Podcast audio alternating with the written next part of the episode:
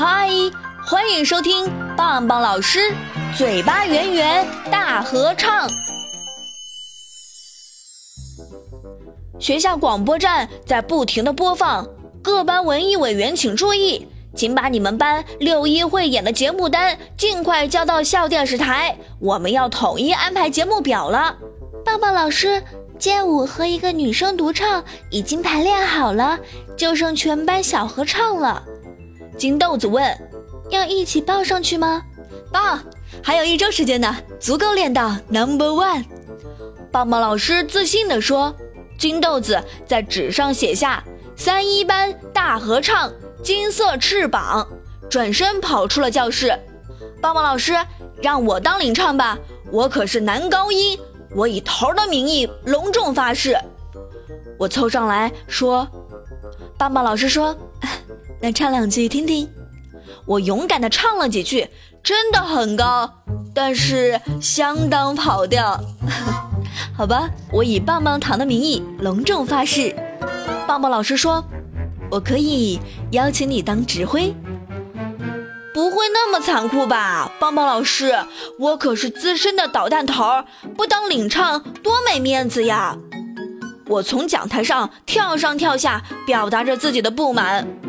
金豆子从广播室回来，带来一个不太好的消息。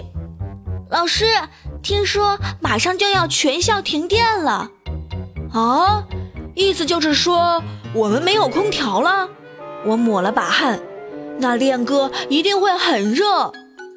啊，我晕，电脑不能用，没有我下载的伴奏音乐了。小本说着，早知道就带笔记本过来了。我们抱怨的时候，棒棒老师竟然一个人把一架大钢琴抱了进来。他嘴里叼着个棒棒糖，呼哧呼哧地说：“ 停电了，宝贝们，我只能给大家现场伴奏了，让你们见识见识我的新本领。真是不好意思了。”小本的眼睛对到了一起，我晕，这么沉的钢琴，您竟然能自己整进来？我也学着周星驰的声音，哇呀呀，果然是美貌与智慧并重，英雄与侠义为一体的化身秋香姐呀！哈哈哈哈！大家都笑得滚了一地，棒棒老师不得不吹着棒棒糖哨子，当心笑掉下巴，砸伤脚面啊！集合集合，钢琴伴奏小合唱要开始排练啦！棒棒老师摆好了架势。我保证弹的会比周杰伦和王力宏还要好。我们很快就排出了四列横队。别说，棒棒老师的钢琴弹的还真是厉害，优美的琴声让我们唱得更起劲了。天气真热呀！一段练习结束后，杨梅说：“棒棒老师，我热的都要流油了。”啊，好热呀，好热啊！我已经热得热火朝天，热血沸腾了。牛一也嘟囔着：“老师，我的裤子都热湿了。”呵呵，那是热的吗？不会是紧张的？我看着他的裤子，坏笑着：“嗯，才没有呢。”牛一躲着我到处跑。休息时候，大家开始狂喝水，分纸巾擦汗。哎呀，是够热的。抱抱老师擦了擦头上的汗，打开了班里的窗户，来透透气。咱们有空调，自然风。再次开始训练的时候，有风从窗户里吹进来，一阵阵凉快极了。有微风的吹拂，我们的歌声更大了，美妙的声音在教室上空回荡。接下来，怪事发生了。窗户里飞进了偷声音的贼，请看慢镜头，一股小风呼的从窗户吹了进来，在教室里转呀转呀，就像跳圆舞曲一样轻盈旋转。忽然，他在大家毫无地方的时候，用最快的速度把我们的声音卷了起来。啊，不好，偷声音的贼！棒棒老师大喊一声。眼疾手快地跳起来，用棒棒糖粘粘粘，可是棒棒糖太短了，根本够不着。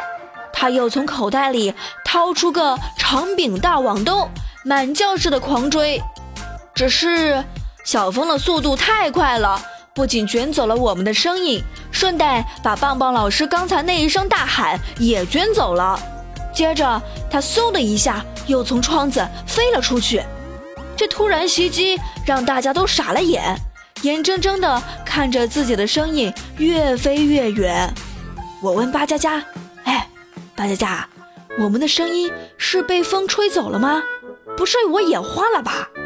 我听不到自己的声音。”巴佳佳也张着嘴，夸张地说着什么，同样没有声音。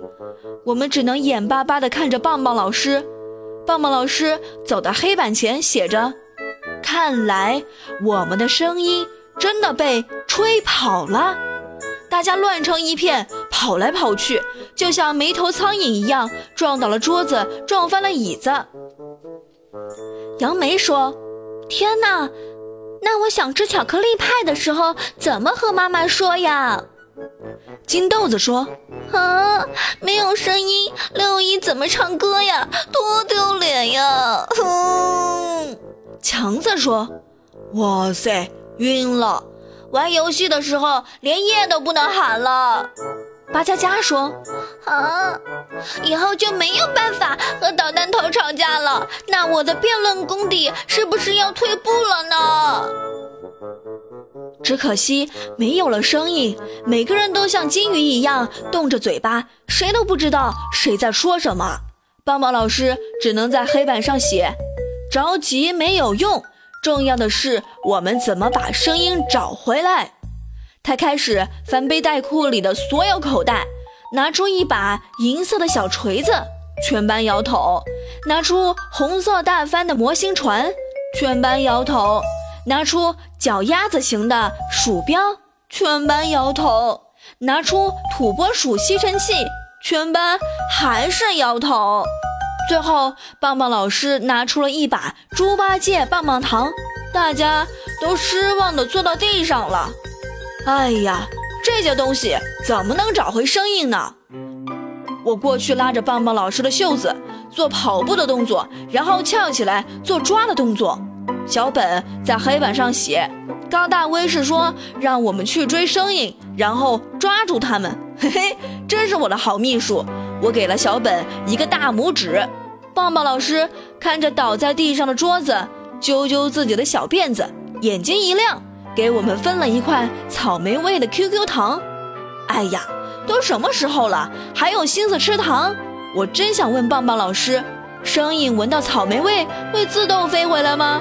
可我没办法问，棒棒老师也没办法回答，他只能在黑板上飞快地写着：“大家跟我做，我们来找个飞车。”追捕声音，追捕声音，冲啊！